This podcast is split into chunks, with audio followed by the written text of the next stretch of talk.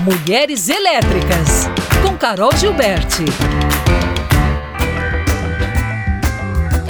Olá, bom dia a todos. Prazer estar aqui com vocês com mais uma semana de muito conteúdo dessas mulheres elétricas. Bom dia aos ouvintes, bom dia quem está aqui no estúdio com a gente. Bom, essa semana eu estou trazendo uma atleta do hipismo, uma jovem de 22 anos que também é estudante de business e mora no exterior. Resolveu trilhar sua carreira aí profissional no hipismo lá fora, fazendo história e tendo esse protagonismo através de várias competições, de classificações. É a Mariana Frausch Chaves, de 22 22 anos, que está aí brilhantemente percorrendo essa trilha do esporte. E ela veio contar para a gente vários pontos curiosos, desafios, é, vitórias. Então, Vamos ouvir o que ela tem para dizer sobre o hipismo no Brasil. Sempre tive muito contato com o cavalo toda a minha vida. É a minha paixão, assim, o, o cavalo, o esporte, eu não consigo me imaginar sem nada disso. Desde pequena, sempre montei muito a cavalo na fazenda do meu avô com os meus primos e comecei a praticar o esporte desde os 5 anos de idade. Comecei a montar no Clube Hípico Chevals, onde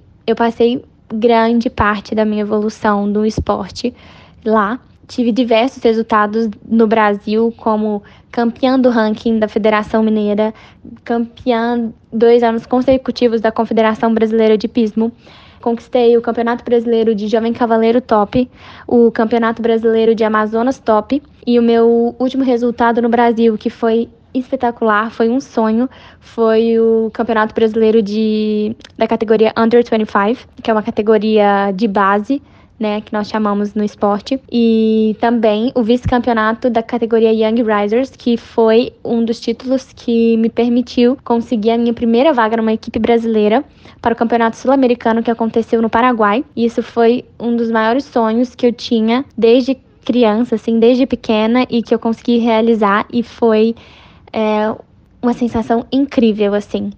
Há um ano e meio atrás, eu decidi mudar para a Europa, porque eu queria conseguir ganhar uma experiência né, no, nos níveis de competições internacionais, queria conseguir é, ganhar uma experiência né, nas competições de mais alto nível. Então eu decidi vir para a Europa para conseguir conquistar esses objetivos. E hoje eu estou muito feliz e radicada na Bélgica, onde eu sou treinada pelo Luiz Felipe de Azevedo, faço parte do time da Ecurifap e sou eternamente grata por tudo que eles têm me proporcionado, né, por toda a ajuda, todo o apoio enfim, são pessoas incríveis, é um time que tem sido muito importante para mim nessa evolução, né, nessa, nessa fase da minha carreira. E durante esse um ano e meio eu tenho aprendido muito, eu tenho ganhado muitas experiências, tenho viajado para diversos lugares onde eu competi com diversos cavaleiros de todos os níveis, sabe? E tem sido muito, muito bom, uma experiência realmente incrível e única que eu devo aos meus pais que estão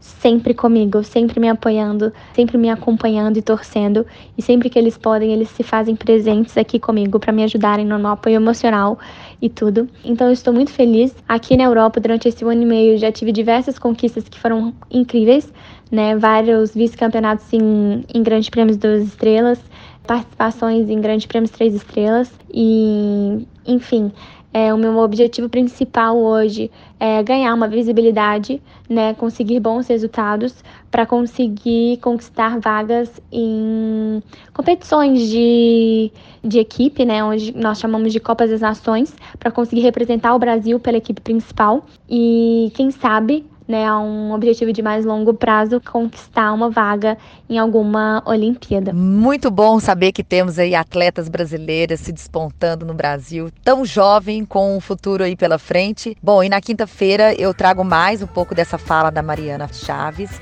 falando também como que ela enxerga a questão da representatividade dela como uma mulher, uma jovem brasileira, atleta, não só no contexto do esporte, mas também no contexto dessa liderança feminina. Então a gente se fala aqui de novo na quinta-feira, gente. Até lá. Um beijo para vocês.